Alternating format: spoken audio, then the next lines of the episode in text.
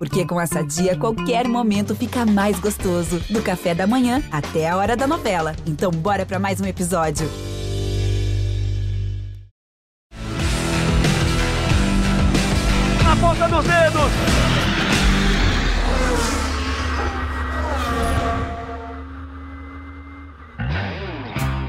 Hora de velocidade no GE. Globo está começando mais um episódio do Na Ponta dos Dedos, o podcast para você que é apaixonado por velocidade. Tivemos um fim de semana movimentado e o próximo promete muito também, porque teremos mais um grande prêmio de Fórmula 1, o Grande Prêmio de Austin. Nesse momento, a diferença a favor do Verstappen, mas historicamente um circuito a favor da Mercedes e principalmente do Hamilton. Como é que vai ficar o campeonato depois do próximo fim de semana? Hoje nós temos um convidado super especial. Antes, vou apresentar os caras que vão me ajudar a entrevistá-lo, né? Porque eu tive que montar uma equipe super especial para falar com ele. Primeiro, o nosso sócio proprietário aqui do Na Ponta dos Dedos. Pode soltar a vinheta. Rafael Lopes! Fala, Rafa, tudo certo?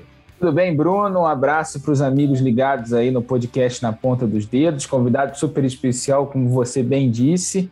Final de semana que promete bastante com a Fórmula 1 lá nos Estados Unidos, a Stock Car né, em momento decisivo também lá no Velocitar. E tem a decisão também da W Series, né? A gente tem a, a disputa do título entre a Jamie Chadwick e a, e a Alice Powell, também em Austin. Vai ser preliminar da Fórmula 1, corridas no sábado e no domingo com transmissão dos canais Sport TV. Então, é um final de semana recheado de velocidade que promete bastante. Também com a gente hoje o Cleiton Carvalho. O Cleiton está sempre por aqui no Na Ponta dos Dedos. É sempre uma alegria contar com os comentários do Cleiton, que está muito envolvido também nas transmissões de automobilismo dos canais Sport TV. Esteve mais uma vez nesse fim de semana contando a história dos 300 quilômetros da Porsche Cup Brasil. Cleiton, uma alegria ter você mais uma vez com a gente para falar não só do que aconteceu com a Porsche no último fim de semana, mas também para falar um pouco do que deve acontecer no próximo fim de semana com o estoque, com W Series e também com Fórmula 1. Tudo bem, Cleiton? Tudo bem, Bruno? Tudo bem, Rafa? Também tudo bem para o nosso convidado. Daqui a pouquinho a gente vai, a gente vai poder estar tá batendo uma bola com ele. Então, Bruno, é muita coisa boa né, nesse final de semana. A gente vai ter é, o Velo está praticamente como um divisor de águas agora, no momento que a Stock Car vai chegando ao seu final, ainda mais pela peculiaridade do, do traçado.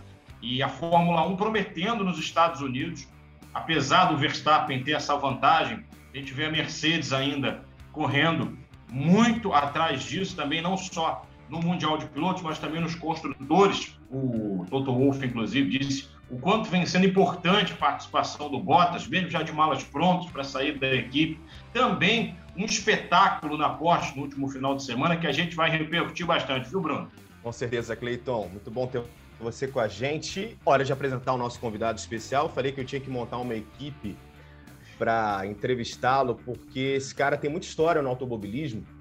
A gente falou que vamos naturalmente estrinchar o que aconteceu com a Porsche Cup nesse último fim de semana e ele foi o vencedor de mais uma prova da Porsche Cup. Ele e o Denis Girani venceram a prova dos 300 quilômetros lá em Goiânia.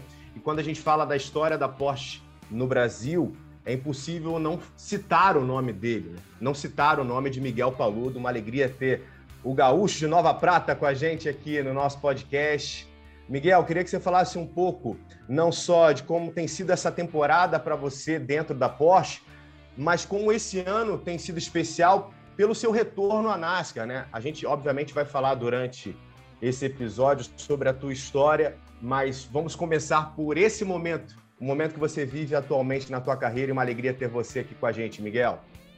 Bom, bom dia a todos aí, Bruno, Cleiton e Rafa. É um prazer estar falando com vocês. Uh, realmente, acho que uh, depois do ano passado, que foi um, um ano excelente para a gente, uh, vencendo o campeonato de, de forma dominante, o, o, que é bem difícil ah, em, em, categoria monomarca, como a Porsche Cup, isso levou a um ano fantástico que me trouxe para 2021 ainda melhor. Então, essa, essa oportunidade da NASCAR foi, foi a cereja do, em cima do bolo. Eu, eu particularmente sabia que em algum momento poderia acontecer alguma corrida aqui ou ali, já, já havia citado interesse uh, do patrocinador de, de me levar de volta para a NASCAR, mas sinceramente, minha cabeça era, era uma corrida ou de Track Series ou uma corrida de Xfinity, uh, em algum em alguma oportunidade que surgisse uma vaga. E na verdade uh, isso acabou se tornando duas que viraram três corridas na NASCAR e, e pela equipe do Dale Jr. no carro 8 então uh, foi foi a melhor oportunidade que eu poderia ter ter pedido. E, e, a nossa a nossa experiência lá a performance foi foi vista eu acho que, que de vários de vários fatores. Eu não quero entrar no no mérito, mas uh, foi, foi um, um, uma grande oportunidade para mim. Uh, nesse momento da minha carreira, eu, eu me considero uh, muito, muito mais experiente do que quando eu fui para a NASCAR naquela época. Eu tenho. eu vivenciei muita coisa, aprendi muita coisa nos anos de Truck Series e voltei para o Brasil competindo na Porsche Cup, usei muito do que aprendi lá fora e acho que a nossa performance uh, esse ano na, na NASCAR e, e, na, e, na, e na Porsche GT, uh, Carreira Cup uh, é o resultado desses, desses anos aí que, que, eu, que eu passei lá fora e, e voltei mais preparado. O Rafa, quando a gente fala sobre o Miguel e a gente lista aqui a quantidade de títulos que ele já conquistou, uma carreira que é muito vitoriosa, dá a impressão de que a carreira do Miguel ela é mais longeva do que realmente é. o Miguel vai poder falar mais sobre isso daqui a pouco, porque as coisas começaram mais tarde para ele, né, Rafa? Exatamente. E o Miguel, esse ano, né, a gente tem falado da, da Porsche, ele está disputando o título do campeonato de sprint, né, que vai ser decidido no fim, no fim de semana dos dias 13 e 14 lá em Interlagos, também preliminar da Fórmula 1 do Grande Prêmio de São Paulo. Venceu esse fim de semana os 300 quilômetros de Goiânia, uma dupla muito forte que ele, que ele tem, né, com o Denis Girani. Aliás, aliás, eu estava vendo os tempos de volta, né, e é impressionante o quanto eles têm tempos próximos. E assim, você tem duplas ali na, na Porsche que tem nomes assim importantes e tal, mas que a diferença entre o tempo do piloto titular da categoria com o piloto convidado, ela é um pouco maior. Então, a dupla que o Miguel formou com o Denis é uma dupla fortíssima ali dentro da categoria. Andou muito bem na primeira etapa, teve um problema mecânico, acabou não completando lá em Interlagos e agora venceu essa segunda corrida com um domínio absurdo. Foram quase 18 segundos de vantagem. Ah, uma, uma vantagem grande para uma categoria que normalmente a gente tem chegadas apertadas ali, mesmo em corridas de endurance. Né? Corridas de endurance a gente está acostumado a ver aquelas vantagens, às vezes, superiores a uma volta. E na Porsche sempre tem finais apertados e o Miguel conseguiu chegar 18 segundos na frente do segundo colocado. Foi uma grande vitória lá em Goiânia. Falar sobre a NASCAR esse ano, né? Você disputou três, três corridas lá e ia conseguir um grande resultado em Mid-Ohio quando o Riley, o Riley Hubst, né, que é o piloto, te deu um toque ali naquela parte final da prova. Você ia chegar entre os cinco primeiros, ia chegar com uma posição muito boa, tinha até chance de vitória. E os brasileiros ficaram bem revoltados lá com o americano, né? Ficaram, foi muito legal ter visto o, o, o pessoal do Brasil mandando mensagens uh, e comentários na internet. Eu até acessei uh, um tempo atrás, uns três meses atrás, acessei uma foto que alguém me deu tag na, na foto, eu olhei, do Riley tinha postado alguma coisa e eu tinha, sei lá, 30, 40 comentários de brasileiras, uh, nada muito agradáveis para ele, alguns em português, outros em inglês, mas uh, foi, Rafa, realmente, acho que, que até, para ser bem sincero, acho que eu me surpreendi, porque eu sei o nível de competitividade da NASCAR, uh, estando oito anos longe da categoria, sem treinos. Eu fui, eu fui no pior momento possível uh, ter o meu retorno na NASCAR. Mas é aquela coisa, quando a oportunidade aparece, a gente não, a gente dança conforme a música. Então, uh, ter ido para Daytona sem conhecer a pista, sem ter treinado, sem nunca ter dado uma volta, largado lá do, do fim do grid, ou seja, eu larguei sempre do fim do grid porque não tinha treino Uh, e a, a, fórmula da NASCAR uh, de, de, largada era a volta da mais rápida do piloto na prova anterior, uh, mais o owner's points, os pontos de equipe, e mais e tem mais uma alguma coisa que eu não lembro. E dois, dois dos três quesitos eu sempre era zero, então eu sempre larguei lá no trigésimo para trás. E, e, o sétimo lugar em Daytona eu já fiquei extremamente feliz. Eu, eu fui para Daytona uh, com uma cautela muito grande para não cometer um erro. Saí de Daytona muito confiante, eu sabia que Texas e, e Mid Ohio, mesmo não, não tendo andado em nenhuma das pistas, iam ser muito boas para a gente. A gente foi para o Texas, teve um treino e, e aí uh, já classificamos melhor. Uh, a classificação foi na chuva, o pessoal da equipe infelizmente me chamou para a box, faltando três minutos, eu estava em P8 eles não é, é um pouco de, de não experiência em, em pistas uh, com chuva e molhada. Eles não, acharam que não ia ser ser tirado, ou seja, os últimos que fecharam volta e continuaram na pista foram foram passando e nos tiraram do, do, do top, acho que é top 12 para avançar para frente. Uh, largamos de 15 andei no top 5 boa parte da prova.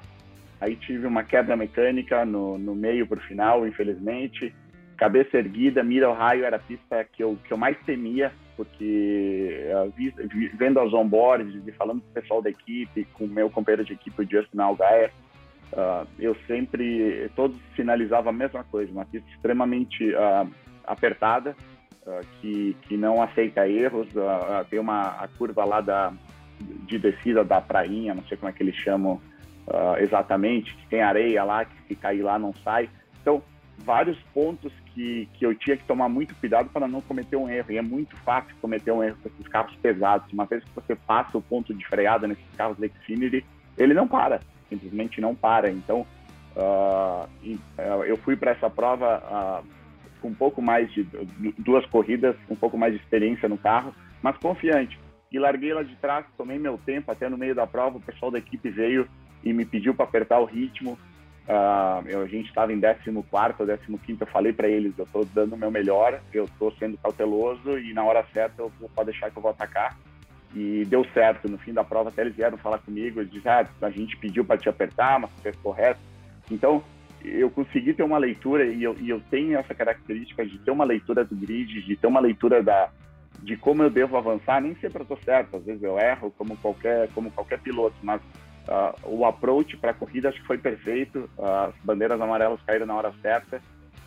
E a gente avançou lá para o top 10 no, no, final, teve outra amarela, avançamos no top 5 e o, e o, o, o piloto do 98 infelizmente tomou aquela, aquela decisão de nos tirar, que, que totalmente sem, eu, em momento algum eu bati porta com ninguém, em momento algum eu, eu passei alguém empurrando para fora da pista, e, e, eu tenho certeza que ele ele tá eu não desejo nada de mal para ninguém mas ele tá tá pagando o karma aí bem bem pago esse ano uh, sentado num carro que ganhou nove corridas no ano passado uh, e ele ele sequer classificou classificou ali no primeiro round já foi eliminado então cada um tem o que merece. Então bola para frente e eu sei sei do nosso potencial uh, e, estou orgulhoso.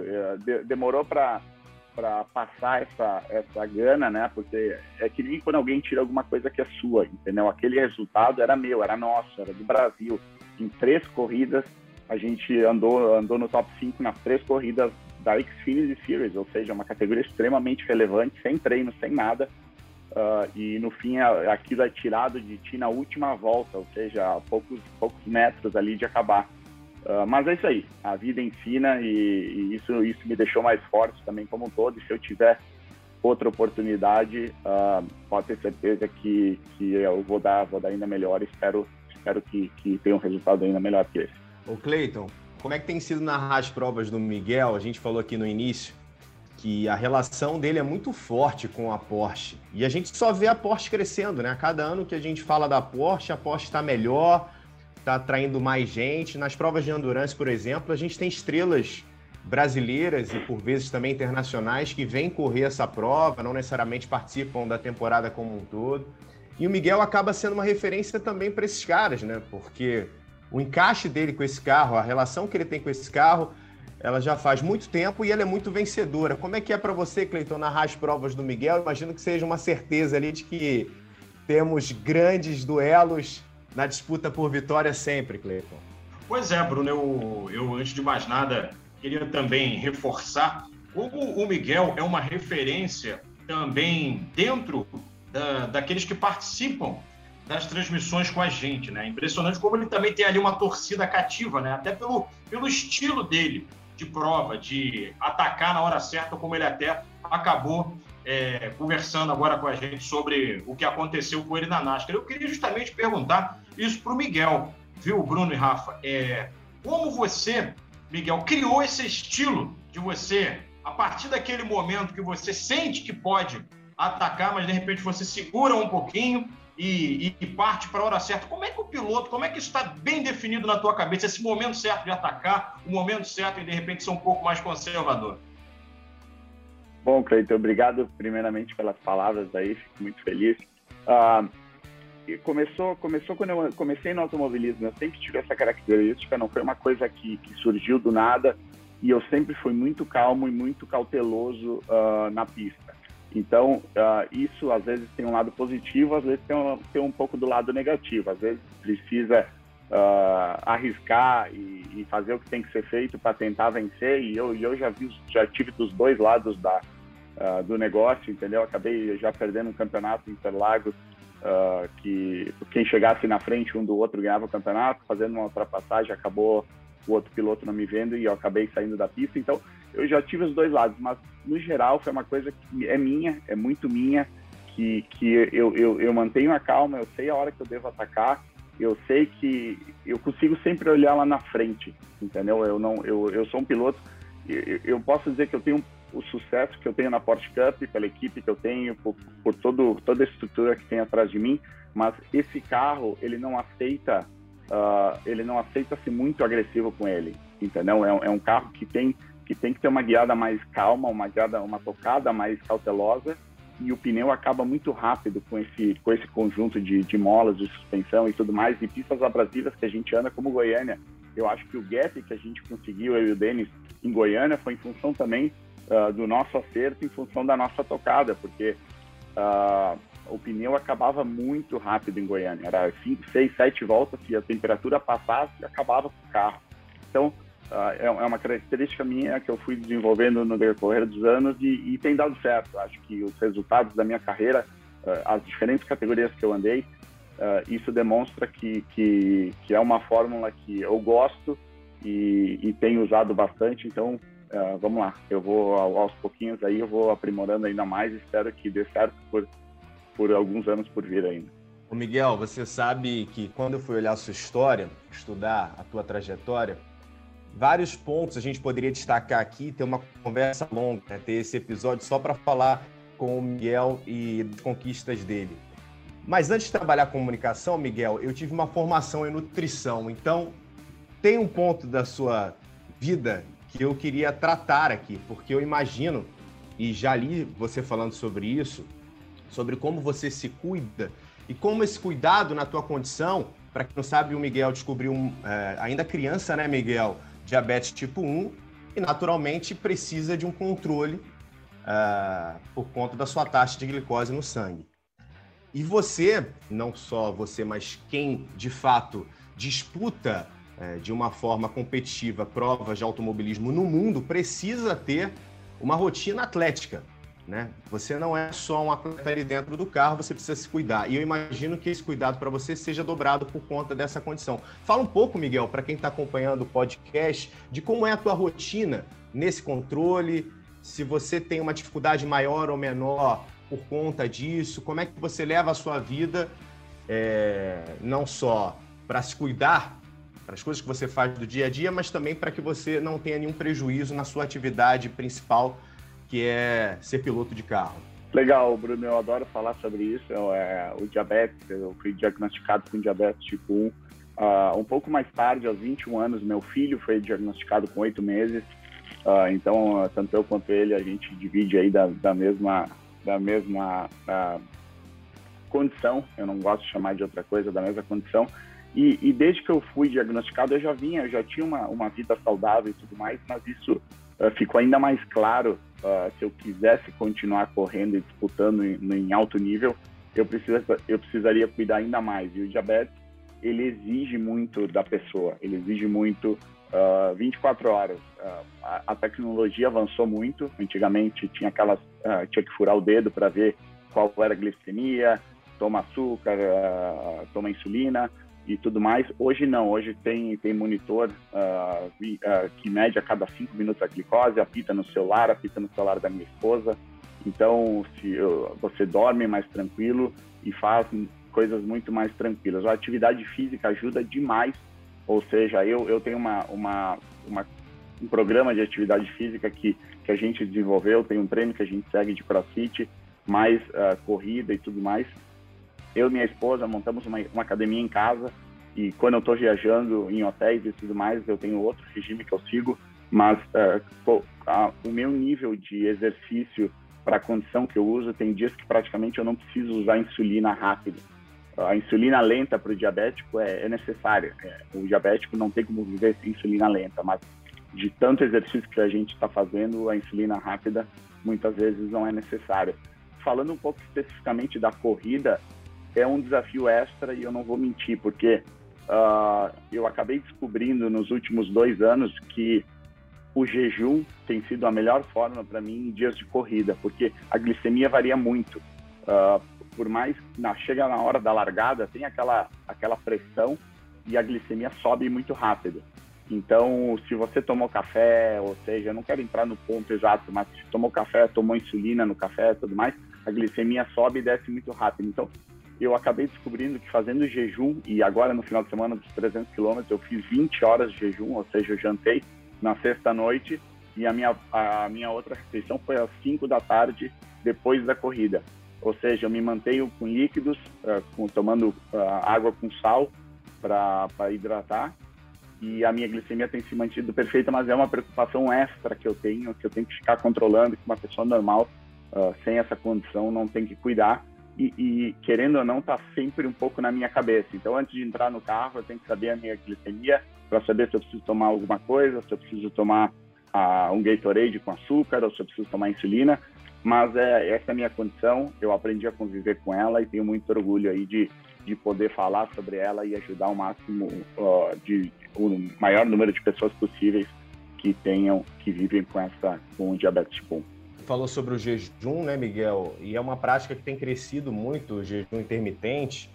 Essa prática que você falou especificamente, você tem utilizado como estratégia para correr, isso vem de quanto tempo para cá? Vem de do, do, um ano, um ano para cá. Uh, começou ano passado. Eu um dia tentei fazer isso e, e, e, o jejum depois que você faz a primeira vez, a segunda, ele já fica mais tranquilo. A primeira vez que você toma café a sua vida inteira, você diz, eu não vou, vou pular o café hoje, é bem estranho, entendeu? E aí depois que você pula uma, duas vezes, o corpo já não pede aquela refeição de manhã. E, e com, com, as corridas eu, eu descobri que é muito melhor para mim. E realmente eu nunca tinha fome em dia de corrida. Tu não acorda com fome, assim, eu quero comer bastante.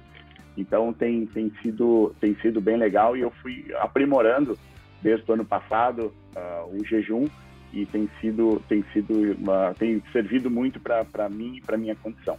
O Rafa, o Miguel está lá nos Estados Unidos. Os Estados Unidos serão a casa do próximo GP de Fórmula 1. Teremos nesse fim de semana a prova em Austin, no Texas. Quando a gente vai olhar, né, Rafa, o histórico, desde que o Circuito das Américas entrou no calendário da Fórmula 1, nós não tivemos a prova do ano passado por conta da pandemia mas há uma hegemonia da Mercedes e uma hegemonia do Hamilton. E nesse momento ele está atrás do Verstappen na classificação. Qual a tua expectativa, Rafa, para a gente entrar no assunto de Fórmula 1 sobre o que pode acontecer nesse fim de semana? Muita gente apostando que o Hamilton tem aí uma grande chance de passar o Verstappen na classificação. Pois é, Bruno, é uma corrida que a gente sabia que a Mercedes era a favorita, né? O Grande Prêmio dos Estados Unidos em Austin, ela desde o início da era híbrida, em 2014, né, quando entraram esses motores com dois tipos de recuperação de energia e por aí vai, a Mercedes domina as corridas lá. Se eu não me engano, só o Kimi Raikkonen quebrou essa sequência, é, ganhando em 2017, lá no Circuito das Américas. De resto, deu Hamilton e o Hamilton domina as provas lá. Teve um ano que deu Bottas, mas é, é uma pista Mercedes tradicionalmente. E a gente tem que lembrar que é, no Grande Prêmio da Itália, né, um pouquinho ali, logo depois da volta é, das férias da Fórmula 1, a Mercedes estreou um motor novo que tinha que deu um adicional de 20 cavalos para esse para a potência ali do carro e isso fez a diferença na briga com a Red Bull. A gente fala que desde o início do ano que a Red Bull tem um melhor carro, né, e começou o ano melhor, e a gente viu pelaquela sequência no meio do campeonato que o Verstappen abriu uma certa vantagem ali na briga pela liderança, né?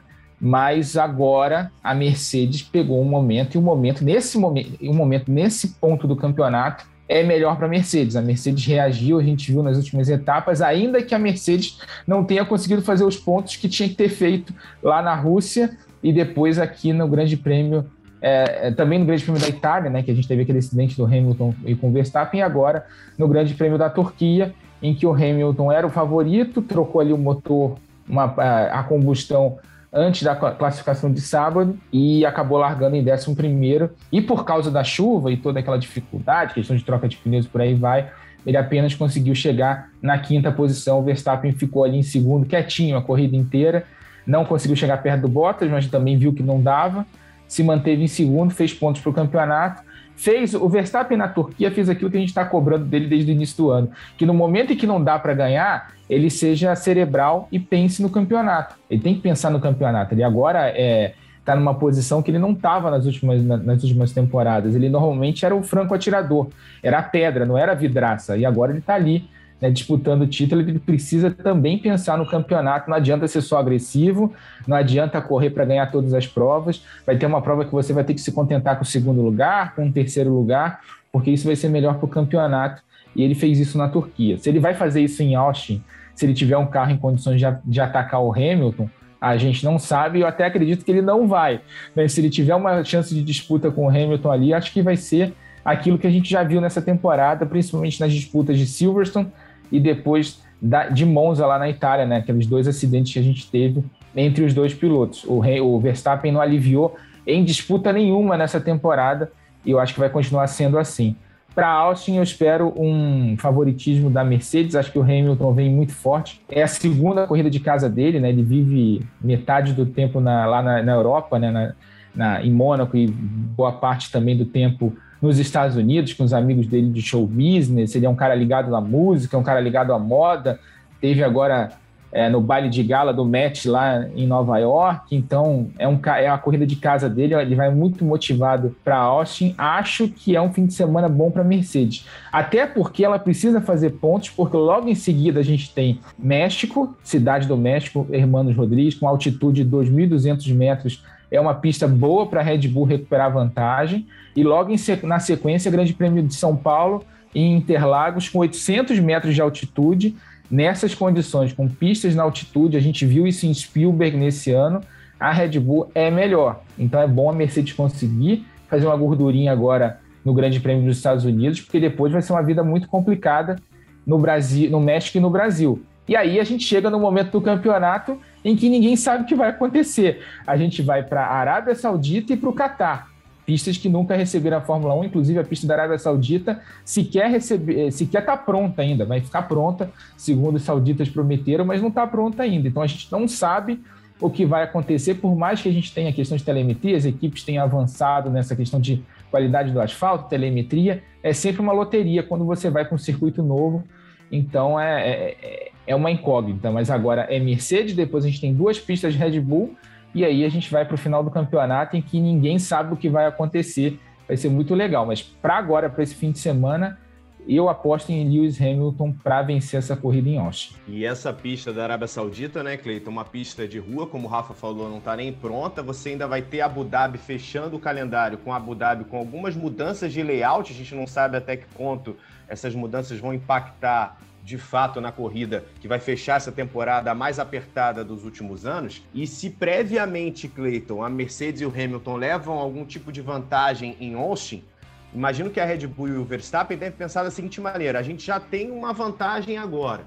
Imagina se a gente consegue somar mais pontos numa pista que teoricamente é favorável à Mercedes. Você imagina a condição que o Verstappen vai para as últimas cinco provas desse campeonato tão apertado, Cleiton? Pois é, eu acredito, Bruno, Miguel e, e Rafa, que vai ser uma, uma questão estratégica e pode, inclusive, decidir o campeonato. Porque a Mercedes vai ter que partir para cima agora, não tem outra alternativa, vai ter que tentar vencer. O Hamilton vai jogar em casa, vamos colocar dessa maneira, né? vai ter todas as condições para poder, inclusive, reassumir a liderança do campeonato e acho que o Verstappen ele pode pensar mais para frente, de repente agora conquistando um pódio para de repente ali ou ou não ou, ou, que o Hamilton assuma a liderança, mas não deixar abrir tanto e também de repente nessas outras duas provas em que a Red Bull vai ter um pouco mais de vantagem, vamos colocar dessa maneira, tentar recuperar. Agora o, o campeonato está completamente em aberto. É difícil traçar um prognóstico. Eu queria também falar sobre a questão dos construtores porque a disputa está muito acirrada né? entre Mercedes e Red Bull. Então, também tem esse campeonato, embora seja paralelo, que a gente às vezes deixa ali em segundo plano, mas ele pode ser importante porque para definir o como a Mercedes e a Red Bull podem colocar os seus outros pilotos para ajudarem o Verstappen e também o Hamilton não só alcançarem seus objetivos, mas também a tentarem buscar um melhor posicionamento para as equipes. Eu acho que essa reta final agora de temporada vai ser muito mais interessante e, como você falou, Bruno, mais interessante nos últimos anos. Sem dúvida, Cleiton. A expectativa é muito alta para mais uma prova da Fórmula 1. Queria saber do Miguel como é que ele tem acompanhado essa temporada, uh, falar um pouco sobre a experiência que ele teve em, em Austin, né? E uh, o Miguel também é um cara que também disputa provas no automobilismo virtual há muito tempo. Imagino que tenha também se aventurado bastante virtualmente em Austin. E que você falasse um pouco, Miguel, sobre a tua expectativa em relação a esse layout do circuito, se na tua opinião ele também é favorável à Mercedes, o quão ele pode ser favorável à Mercedes, se a tua expectativa é essa, que é de muita gente nesse momento. Uma possível reviravolta na classificação, talvez terminando o fim de semana que vem com o Hamilton à frente do Verstappen. Bom, uh, primeiramente eu acho que a Fórmula 1 esse ano tem sido o melhor ano dos últimos cinco ou sete anos de Fórmula 1. Eu estou muito uh, motivado e assistindo bastante. Meu filho é fã de Fórmula 1, ele acompanha tudo, treinos e tudo mais. E, e eu concordo com, com a eh, de Austin ser uma pista favorável para a Mercedes. Eu acho que, que o Hamilton deve sobressair esse final de semana. Eu fiz até chegar em Austin e dar a primeira volta lá de, na, no carro da NASCAR. Eu fiz tanto o simulador aqui em casa quanto o simulador da Chevrolet, que que é, que é bem, bem próximo da realidade. A gente conseguiu testar até setup uh, e pra, detalhes de setup para ir para a etapa já com, com algumas pequenas alterações.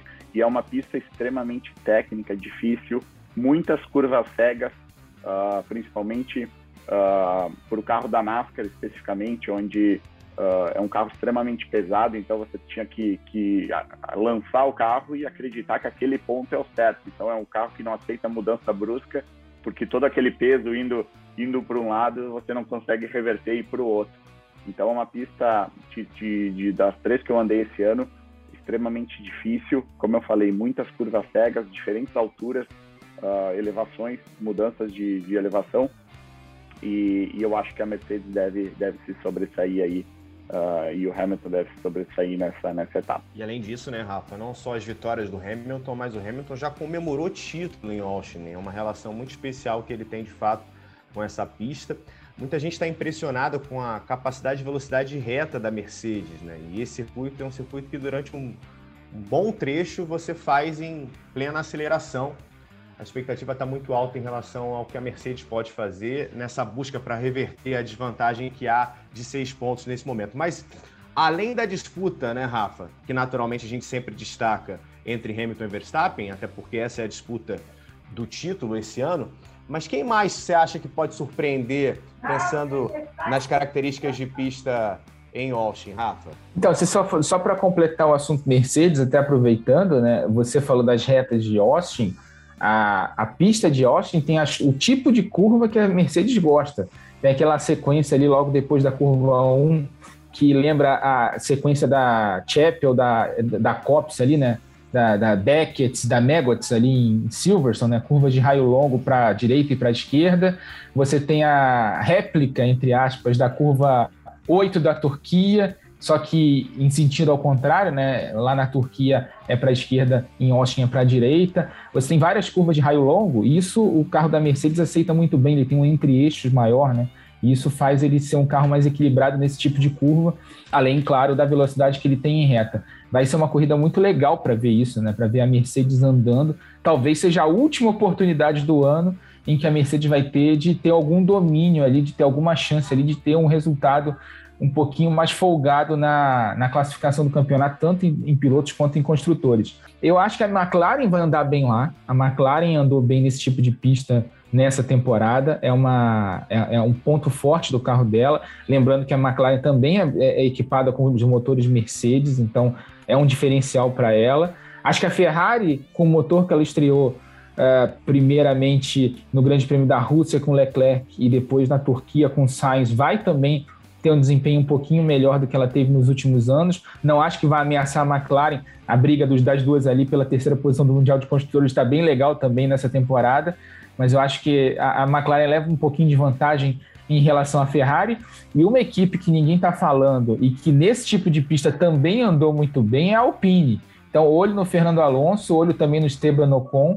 Né, são dois pilotos fortes e que nessa pista, nesse tipo de circuito, como a gente tem no Circuito das Américas, deve andar muito bem lá os dois carros da equipe francesa. É uma corrida que vai ser bem legal é, e, a, e a Mercedes depende muito desses outsiders, né, desses caras que estão fora da briga pelo campeonato, andarem bem para tentar tirar ponto do Verstappen. Lembrando, o Verstappen vai ter que fazer ali uma corrida muito pensada, com uma tática muito certinha. A Red Bull vai ter que encontrar esse acerto logo de cara ali nos treinos livres de sexta-feira, porque é, em teoria é uma pista em que ela vai perder, então vai ter que ter ali um trabalho muito forte nos bastidores, na parte de acerto, na parte de engenharia, para compensar esse déficit que ela certamente vai ter em relação aos carros da Mercedes lá em Austin. Então, é, um, é, é uma corrida legal, a gente sabe que a Mercedes é favorita, mas tem todas essas nuances aí, todas esses, essas variáveis que a gente está falando, que podem alterar um pouquinho tanto a disputa pela vitória e pelas primeiras posições da corrida, quanto a disputa pelo campeonato. Cleiton, a menção do Rafa, a McLaren, ela vem num momento importante, porque você vai buscar as últimas provas, Monza, por exemplo, nós tivemos lá a vitória do Ricardo com a dobradinha da McLaren, né? O Norris na segunda posição. Na Rússia, o Norris esteve muito próximo de vencer, mas por conta daquela estratégia no final de ficar na pista, acabou perdendo a prova para o Hamilton. Seria a primeira vitória na carreira do Norris. Na Turquia, já não se esperava uma vantagem tão grande para a Mercedes. Mesmo assim, o Verstappen não conseguiu ser competitivo com o Bottas, que, na opinião dele mesmo, fez uma das suas melhores corridas da carreira, uma corrida que o Hamilton estava punido, então teve que sair lá atrás. Fica até difícil da gente mensurar o que o Hamilton poderia ter feito naquele momento se tivesse largado mais à frente. Também tínhamos condição de chuva. É, de fato, a McLaren parece muito forte nesse final de temporada, ainda mais numa pista como essa, né, Cleiton? Principalmente destacando essa disputa aí para quem deve ser de fato a ter força no campeonato, não só entre as equipes, mas também é um campeonato diferente, né, Bruno? A gente vai ter aí McLaren e Ferrari brigando por um melhor posicionamento também na questão dos construtores. Agora, é muito bom a gente voltar a ver a McLaren sendo competitiva, sendo forte e já pensando no ano que vem. Fora que, principalmente o Ricardo vai ter um incentivo a mais, né? De poder andar no carro da NASCAR de 84, do Dale Earnhardt, que é um dos maiores ídolos do próprio Ricardo. Então, você imagina como vai chegar a motivação do Ricardo. Não, claro, a gente tem que mencionar também o Norris, mas você imagina como é um piloto, o Miguel pode até falar isso depois, realizar um sonho de infância de dirigir um carro de um dos seus heróis dentro de Austin, com a McLaren numa crescente, numa ascendente, brigando por um melhor posicionamento eu acredito que a McLaren, Bruno, eu acho que ela é a grande favorita para ocupar esse terceiro posto. Agora, no ano que vem, com essa evolução, eu acho que eles virão ainda mais fortes para tentar buscar o melhor posicionamento. E, e, até aproveitando esse gancho que o Clayton trouxe, né? O, o, Ricardo vai andar no domingo pela manhã, vai ser uma, um dos eventos lá é, para o público do Circuito das Américas, vai andar com o carro do Dale Earnhardt, The Intimidator, né, no carro de 84 lá, foi uma promessa que o Zac Brown, diretor da McLaren, fez para ele se ele chegasse a um pódio nesse ano, ele ganhou a corrida de Monza e até o Ricardo pediu o carro, né? Não, não só andar no carro, mas ele pediu: não, então me dá o carro, eu ganhei a corrida, superei a, a aposta que a gente fez. E a gente falou de segunda corrida de casa do Hamilton, é a segunda corrida de casa da McLaren também. Ela tem agora um, um braço americano, corre na Fórmula Indy, tem dois carros lá, inclusive o mexicano Pato Howard disputou o título até a última corrida do ano lá na Fórmula Indy esse ano, foi vice-campeão. E também o Zac Brown, né, que foi o grande responsável por essa retomada da McLaren, essa reconstrução da McLaren na Fórmula 1, é americano também. Então é uma corrida de casa também para a McLaren, vale a pena ficar de olho neles. Bom, vocês só estão ouvindo o áudio, afinal de contas, isso aqui é um podcast, mas a gente tem as imagens aqui no momento da gravação. E lá na casa do Miguel, a gente consegue ver um belíssimo desenho do Senna atrás dele. Eu imagino, Miguel, que você pudesse escolher um carro para guiar de um grande ídolo seu, seria um carro do Senna ou eu estou enganado, Miguel? Com certeza, carro do Senna sempre foi meu ídolo. Uh, desde pequeno, uh, tenho uma admiração enorme por ele. E, e eu, agora vocês falando nisso, eu, eu sei que, que esses sonhos de criança, como vai acontecer com o Ricardo de guiar o carro do Dale Senior, é, é uma coisa grande que a gente tem na memória, uh, tem como uma expectativa, mas quando se realiza, você se dá conta que, que as coisas deram certo e se encaixaram e, to, e o sonho se torna realidade, entendeu? Então, é muito, muito, muito legal mesmo. O Miguel, a gente citou agora há pouco que você já há alguns anos mora nos Estados Unidos, sabe muito bem como o americano pensa o esporte e pensa principalmente o automobilismo. E nos últimos anos a gente viu a Liberty assumindo a Fórmula 1 uh, ah, na expectativa de que nós tivéssemos campeonatos uh, mais disputados, mais equilibrados. Parece que a gente está começando a ter esse efeito agora nessa temporada, Miguel, e a expectativa é de que isso se amplifique a partir da temporada que vem com as mudanças que teremos. É a tua expectativa também? Você já esperava que a Fórmula 1 tivesse essa virada de chave depois que os americanos assumiram o comando, com o conhecimento que você tem de como eles entendem, olham para o esporte e especialmente o automobilismo, Miguel? Eu não, eu particularmente eu não esperava que fosse tão rápido. Eu acho que foi uma mudança extremamente positiva para a Fórmula 1 esse ano tivemos corridas que, que inesperadamente equipes que não andam na frente apareceram, uh, situações adversas. A gente vê McLaren vindo num ano extremamente forte. Então, e pode citar várias equipes do grid aí que estão aparecendo. Então, tem, tem sido muito divertido. E isso é, é, é, uma, é, uma, é, um, é um pensamento do americano, entendeu? A NASCAR, uh, infelizmente, na Cup Series, eu sinto que há uma, há uma, uma discrepância ainda grande Uh, sabemos que se não, se você não não está entre as maiores equipes, falando especificamente de Cup, comparando Cup e F1, uh, uh, se não está entre as maiores equipes, Haas, Hendrick, Joe Gibbs, Stuart Haas e outras, o piloto dificilmente vai andar na frente, a não ser que seja num super speedway. E isso tem sido falado muito pelos pilotos no decorrer dos anos e, e eles estão limitando, está vindo carro novo ano que vem, onde tem limitações uh, de, de budget e outras coisas que podem ser feitas para tentar trazer as equipes uh, menores também para frente. Então, é um pensamento americano que, que eles gostam de, de dar chances a todos, eles sabem fazer o show. Uh, corridas, oito anos sem, sem participar de uma corrida de NASCAR, quando eu voltei eu me dei conta novamente uh, de quanto tempo que eu fiquei longe, porque é, é, um, é um espetáculo feito para os fãs, fãs têm acesso liberado uh, na, no, no pitch até a hora da largada, a gente está lá quase cantando na hora de, de, tocar o hino nacional, o pitch está lotado de gente, uh, aí depois os fãs sabem exatamente a hora de ir para trás do box, mas eles acompanham ali de perto, e é um espetáculo feito para os fãs. Então eu, eu espero que a Fórmula 1 eh, migre mais e mais para esse lado, porque o americano realmente faz um show não, não, não só para o público uh, que está em casa assistindo e tudo mais, mas é o público também que paga ingresso e gasta uma grana considerável, porque eu estava fazendo as contas esse ano, o, o, pessoal que acompanha o calendário da NASCAR, eles gastam muito dinheiro. É, é, o ingresso não custa barato, é o final de semana de motorhome que eles alugam, hotéis e tudo mais. Então é, é aquele fã fanático que realmente segue o calendário, vai numa etapa. Um, um colega do meu filho uh, da escola foi, foi para Talladega agora e teve o, a chuva que atrasou para segunda. Uh, a família toda decidiu ficar lá até segunda-feira para ver o final da corrida.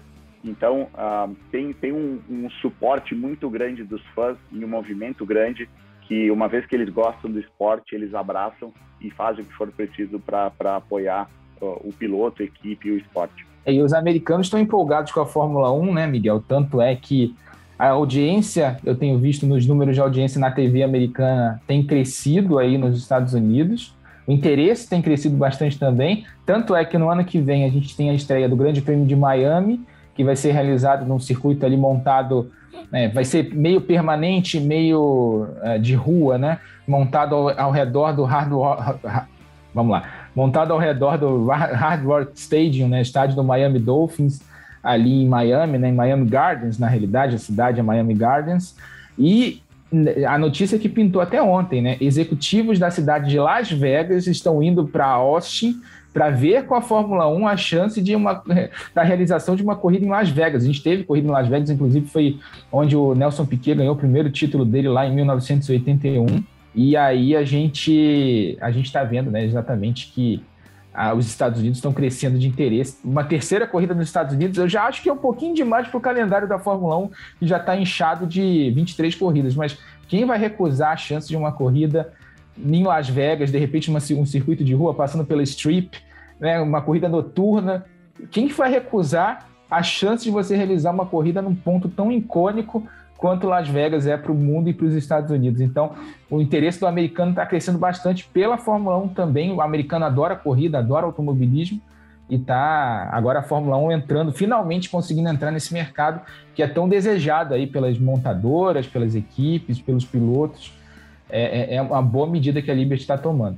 Ah, com certeza, eu acho que, que o GP de Miami vai trazer uh, vários olhares, pra, ainda mais para a Fórmula 1, porque a gente tem aqui nos Estados Unidos, eu consigo enxergar um pouco, tem aquele o fã de automobilismo geral e tem o fã americano que acompanha esportes americanos. Então tudo que acontece fora dos Estados Unidos está na mesma caixinha e a caixinha é de um tamanho, ela está lá no cantinho, entendeu? Por mais que, que existem diversas categorias e esportes ao redor do mundo. E, e eu vejo até o pessoal que trabalhou comigo esse ano na NASCAR tem assistido Fórmula 1 e ele, durante a corrida eles me mandam mensagens. Até a gente teve a corrida uh, de Spa que foi que teve a chuva e foi cancelada e vários me mandando mensagem: poxa, aqui na NASCAR a gente corre até caindo o mundo sem enxergar nada. Então, uh, o que a Liberty está fazendo, eu acho que é o caminho certo. Trazer o GP para Miami, um GP de Fórmula 1, vai trazer muitos olhares e, e isso vai estar tá na mídia e quem sabe Las Vegas, como vocês falaram, talvez é, é uma coisa mais para frente, é bastante, bastante coisa para acontecer, mas uh, eu tenho visto tudo isso como muito positivo e tem dado certo, eu tenho visto reação do, do pessoal daqui, fanático de NASCAR, que tem visto a Fórmula 1 também, assistido a Fórmula 1 também. E se tem uma equipe que já estava pensando na próxima temporada desde o início, e até por isso os resultados muito ruins, é uma equipe americana, né, Cleiton? A Haas, desde o início dessa temporada, já tem uma cabeça totalmente voltada para o que pode e o que deve acontecer na temporada que vem, com todas essas mudanças que nós teremos na Fórmula 1. É evidente esse apelo do, do norte-americano nos últimos anos pela Fórmula 1, depois que a Liberty assumiu, e é muito curioso quando o Miguel citou que muitos americanos olham muito mais para o esporte interno e olham muito pouco para o esporte externo. Você vai acompanhar, às vezes, uma entrevista do Hamilton, a gente está falando do Hamilton, heptacampeão mundial de Fórmula 1. Ele vai, às vezes, dar entrevista para programas americanos e o apresentador começa dizendo -se como, como se ele estivesse dizendo o seguinte: olha, pessoal, esse aqui é o Hamilton, tá? Esse cara aqui, ele já ganhou tantas vezes numa categoria que é importante. Como se realmente muita gente ali não tivesse nem a menor noção de quem é o Hamilton e, e mesmo a Fórmula 1, apesar de que os Estados Unidos já recebem a Fórmula 1 há muitos anos, né? É impressionante mesmo como vários americanos têm uma relação de pouquíssima intimidade com produtos fora dos Estados Unidos, né, Cleiton? É interessante também que uma coisa puxa a outra, né, Bruno? Eu acho que a Raiz ela tem que tentar pegar é, uma carona justamente para pensar numa próxima temporada em que você já vai ter um GP de Miami confirmado, quer dizer, uma etapa mais dos Estados Unidos, outras situações estão por vir, até como vocês estão debatendo sobre Las Vegas, né? Las Vegas, inclusive, em termos de, de entretenimento, como, como o Miguel falou, aquela coisa do show que, que os americanos gostam muito, já tem temporadas de músicos que fazem é, shows consecutivos em Las Vegas, então eles pegam ali duas, três semanas. Então, eu acho que você trazer a Fórmula 1 para uma cidade do porte de Las Vegas, que está acostumada com esse tipo de, de, de, situação, de show, de diferentes, de diferentes caminhos, de diferentes de, de, de trazer diferentes culturas, eu acho que tende é, a puxar não só é, a alavancar uma, uma equipe como a Haas, que de repente já está pensando na próxima temporada em ser mais competitivas, em, em ser mais competitiva, em buscar mais coisas, como também você consegue puxar outros fãs. Eu acho que o grande objetivo da Fórmula 1 agora é ela tentar, não diria invadir, porque eu acho que esse tema é muito pesado, mas de repente tentar conquistar novos fãs, tentar conquistar novos terrenos e se tornar uma coisa ainda mais global do que ela já é. E por isso é importante você ter, por exemplo, já Las Vegas no radar. Né? Os próprios investidores, proprietários, enfim, o pessoal que é responsável já ia já acompanhar para justamente fazer com que, esse, com que esse crescimento de um esporte não americano possa ganhar ainda mais os holofotes. É, eu, eu, confesso que, que sou entusiasta dessa ideia, viu, Bruno? De levar a Fórmula 1 para Las Vegas. E, e, consequentemente, você puxa a Haas, você de repente puxa outros, outras equipes americanas, outros investidores a buscarem o caminho da Fórmula 1. É muito interessante essa visão. E eu acho que seria demais também, quem sabe, né? No futuro próximo, temos Las Vegas também como cenário para a Fórmula 1. O Rafa, nesse fim de semana nós teremos também a Stock Car voltando ao Velocitar. Mais uma vez nessa temporada, a Velocitar recebendo a Stock. Na reta final da temporada, que hoje tem o Gabriel Casagrande na liderança do campeonato, Rafa. Exatamente, uma temporada bastante equilibrada, né? A gente vai ter agora a penúltima etapa é, que a gente pode ter descarte, né? A gente vai ter agora essa etapa do Velocitar, depois tem Santa Cruz do Sul, aí fazem-se os descartes do campeonato, os quatro piores resultados de cada piloto são tirados da classificação, e aí a gente vai para a decisão que nesse momento está marcada para Brasília, mas depende da reforma lá do autódromo. A gente não sabe se vai ficar pronta a tempo ali, pelo menos a questão de asfalto. Porque a ideia da Stock Car era correr lá nesse ano, fazer uma reforma ali para que o asfalto, né, a parte de pista, funcionasse e de repente montar tendas ali nos boxes. O prédio dos boxes foi demolido ali numa das tentativas de reforma é, do autódromo lá há alguns anos e nunca foi reconstruído, e agora eles estão pegando ali para tentar voltar o autódromo de Brasília à atividade, mas seria nesse esquema. Ainda não se sabe se Brasília vai ter, mas uh, são os quatro piores resultados do ano que vão ser descartados ao fim da penúltima etapa. Então a gente já tem que olhar para a classificação a partir dessa etapa, Bruno, pensando nos descartes. Então, com os descartes, a diferença do Gabriel Casagrande na liderança do campeonato é ainda maior. Ele tem com os descartes agora, com os quatro descartes aplicados nesse momento do campeonato, 271 pontos contra 249 do Daniel Serra. O terceiro é o Rubens Barrichello com 232. Depois a gente tem o Ricardo Maurício com 228. E em quinto, César Ramos com 213. Então é uma corrida em que uh, o Daniel, principalmente o Daniel, vai precisar de um grande resultado para entrar de vez nessa briga aí, porque Nesse momento, o que a gente está vendo é que o Gabriel está se tá pintando aí como grande favorito ao título desse ano, está tendo um desempenho absurdo nessa temporada, tem sido bastante regular ao longo de todas as etapas. Ele já tem dois descartes de zero ponto feito, ele tem mais um, um três pontos e mais quatro pontos para descartar. O Daniel tem 10 pontos ainda, tem 13 pontos a descartar, então ele de repente é uma tática que a gente viu isso acontecer no ano passado já com essa regra de descarte. Os pilotos que ainda têm pontos ali para descartar nessa parte final de campeonato, é, pensem num bom resultado numa primeira corrida e larguem de mão a segunda prova, porque aí eles, esses pontos que ele ainda tem ali nos descartes voltam para a classificação deles, né? Então eles deixam de descartar um bom resultado. Vai ter toda essa matemática aí nessa parte final do campeonato. E o Velocitar é uma pista muito técnica, né, uma pista muito travada, de difícil ultrapassagem, em que nesse ano a gente viu, né, na etapa que a gente teve lá no início do ano, o Rubens Barrichello e o Ricardo Zonta andando muito bem. Né? É bom ficar de olho. O Gabriel também andou bem lá. Então, são pilotos ali que estão entre os primeiros colocados e que podem conseguir bons resultados nessa parte final do campeonato. Promete bastante essa etapa no fim de semana, Bruno. Além da Stock, nós teremos outras categorias com transmissão dos canais de Sport TV nesse fim de semana. Deixa eu passar a agenda então para você que está acompanhando na ponta dos dedos. No próximo sábado, nós teremos 2h40 da tarde, horário de Brasília, o treino oficial da Stock Car no Sport TV 2. E também no sábado, 7h10 da noite, horário de Brasília, a W Series com a sua etapa nos Estados Unidos com transmissão do Sport TV 3. Já no domingo, meio-dia e 40, nós temos as duas provas da Stock no Velocitar, com transmissão do Sport TV 2. Seis da tarde, de forma inédita, você vai acompanhar a W Series com mais uma prova no Sport TV 3, encerrando o campeonato, inclusive, para a gente conhecer a grande campeã dessa segunda temporada da W Series. E às seis e meia, nós teremos a Extreme E com X-Prix da Ilha, também com transmissão do Sport TV 3 no horário inédito para acompanhar a prova inteira às seis e meia da tarde no domingo. transmissão do Sport TV 3 para Extreme. Deixa eu agradecer demais o Miguel Paludo pela presença. Volte sempre, Miguel. Desejo aí para você muito sucesso para o restante dessa temporada, buscando mais um título na Porsche. É muito bom poder ouvir mais sobre a tua história, sobre as tuas conquistas, toda a experiência que você tem nesse mundo do automobilismo. Foi muito bom poder contar com você hoje aqui, Miguel. Legal, Bruno. Obrigado você, obrigado aí ao Cleiton e ao Rafa pelo, pelo espaço, pela oportunidade. Sempre bom falar com vocês. E se Deus quiser aí até a próxima a gente possa no futuro aí falar novamente. Um abraço a todos e obrigado pela oportunidade.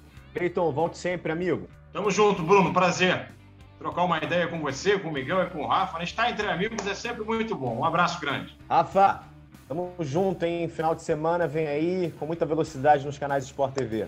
Tamo junto, Bruno. Vai ter muita velocidade aí. Agradecer ao Miguel de novo pela presença. Foi muito legal o papo que a gente bate, que a gente bateu com ele aqui nesse podcast. E só para destacar, né, Bruno? A gente semana passada entrevistou Jamie Chadwick e Bruna Tomazelli. Esse papo na íntegra vai ao ar no fim da semana no Globoesporte.com, no blog Voando Baixo. E você que está em casa também pode ver uns trechinhos dessa entrevista antes das duas transmissões da W Series que a gente vai ter no Sport TV. Falamos com a campeã, a única campeã da categoria, e com a brasileira que representa a gente lá é, na W Series da categoria 100% feminina. Um abraço, Bruno, e para quem está ligado aqui no Na Ponta dos Dedos. Cleiton também, um abração. Bom, agradecendo ao Rafael Lopes, ao Miguel Paludo e ao Cleiton Carvalho. Lembrando que esse podcast tem a edição da Marcela Meive Marques, a coordenação do Rafael Barros e a gerência do André Amaral. Velocidade nos canais Globo, emoção na pista. Na ponta dos dedos!